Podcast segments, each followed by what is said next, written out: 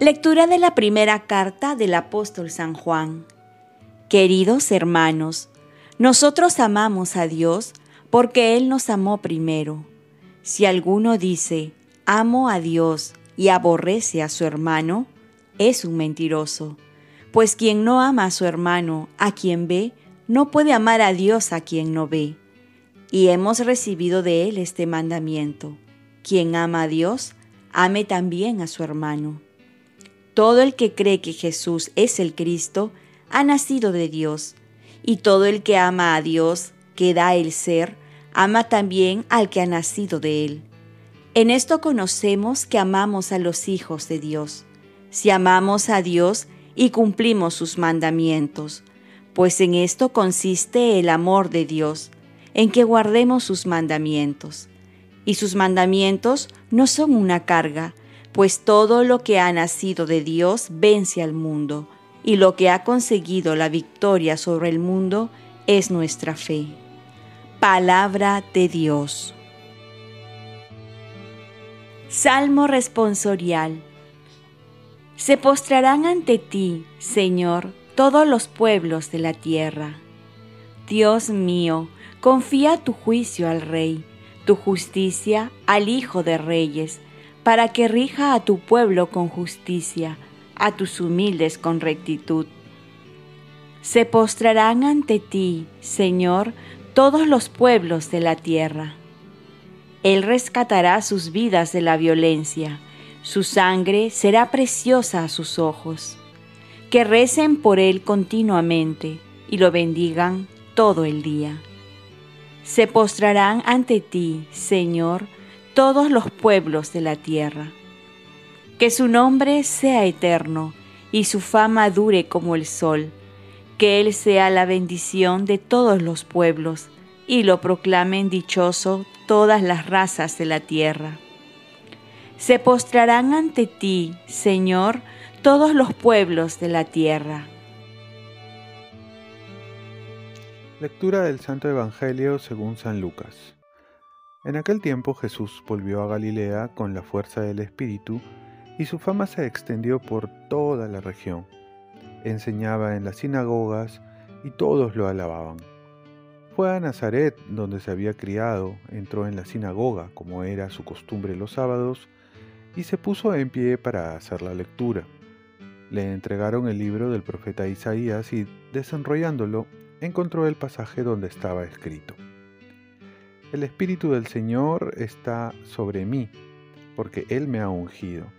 Me ha enviado para anunciar el Evangelio a los pobres, para anunciar a los cautivos la libertad y a los ciegos la vista, para dar libertad a los oprimidos, para anunciar el año de gracia del Señor. Y enrollando el libro, lo devolvió al que le ayudaba y se sentó. Todos en la sinagoga tenían los ojos fijos en él, y él se puso a decirles, Hoy se cumple esta escritura que acaban de oír. Y todos lo expresaban su aprobación y se admiraban de las palabras de gracia que salían de sus labios. Palabra del Señor. Paz y bien. Para cambiar y cambiar el mundo necesitamos al Espíritu Santo. Hemos celebrado la fiesta de Navidad y nuestra alegría es porque vino al mundo por nosotros para salvarnos. Y aquí San Lucas nos recuerda que también vino porque el Espíritu del Señor está sobre él.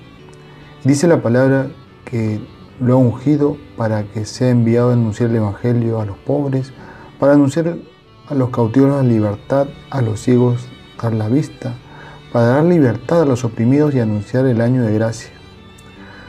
Comenzamos todo cambio con el cumplimiento de las profecías a través de la venida del Espíritu Santo, a través de la presencia del Espíritu Santo. Solo el mundo podrá cambiar con el poder de Dios. Y así también nosotros cambiaremos si dejamos actuar al Espíritu Santo en nuestras vidas.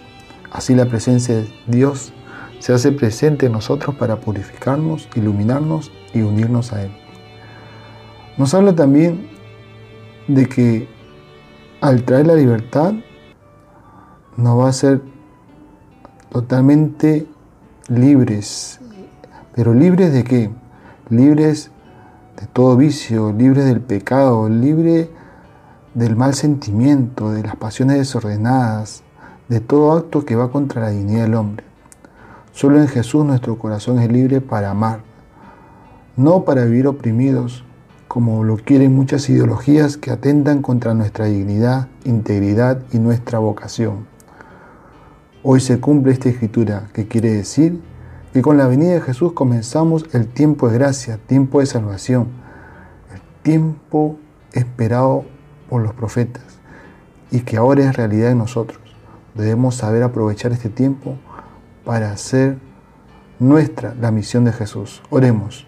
Virgen María, ayúdame a cumplir mi misión con la gracia del Espíritu Santo y vivir en la libertad de los hijos de Dios. Ofrezcamos nuestro día. Dios Padre nuestro, yo te ofrezco toda mi jornada, mis oraciones, pensamientos, afectos, deseos, palabras, obras, alegrías y sufrimientos, en unión con el corazón de tu Hijo Jesucristo, que siga ofreciéndose a ti en Eucaristía para la salvación del mundo. Que el Espíritu Santo que guió a Jesús sea mi guía y mi fuerza en este día para ser testigo de tu amor, con María, la Madre del Señor y de la Iglesia, te pido por las intenciones del Papa y para que se haga en mí tu voluntad. Y me encomiendo mis actividades y mi trabajo a la protección de San José Obrero. Y la bendición de Dios Todopoderoso, Padre, Hijo y Espíritu Santo, descienda sobre ti. Cuenta con mis oraciones que yo cuento con las tuyas y que tengas un santo día.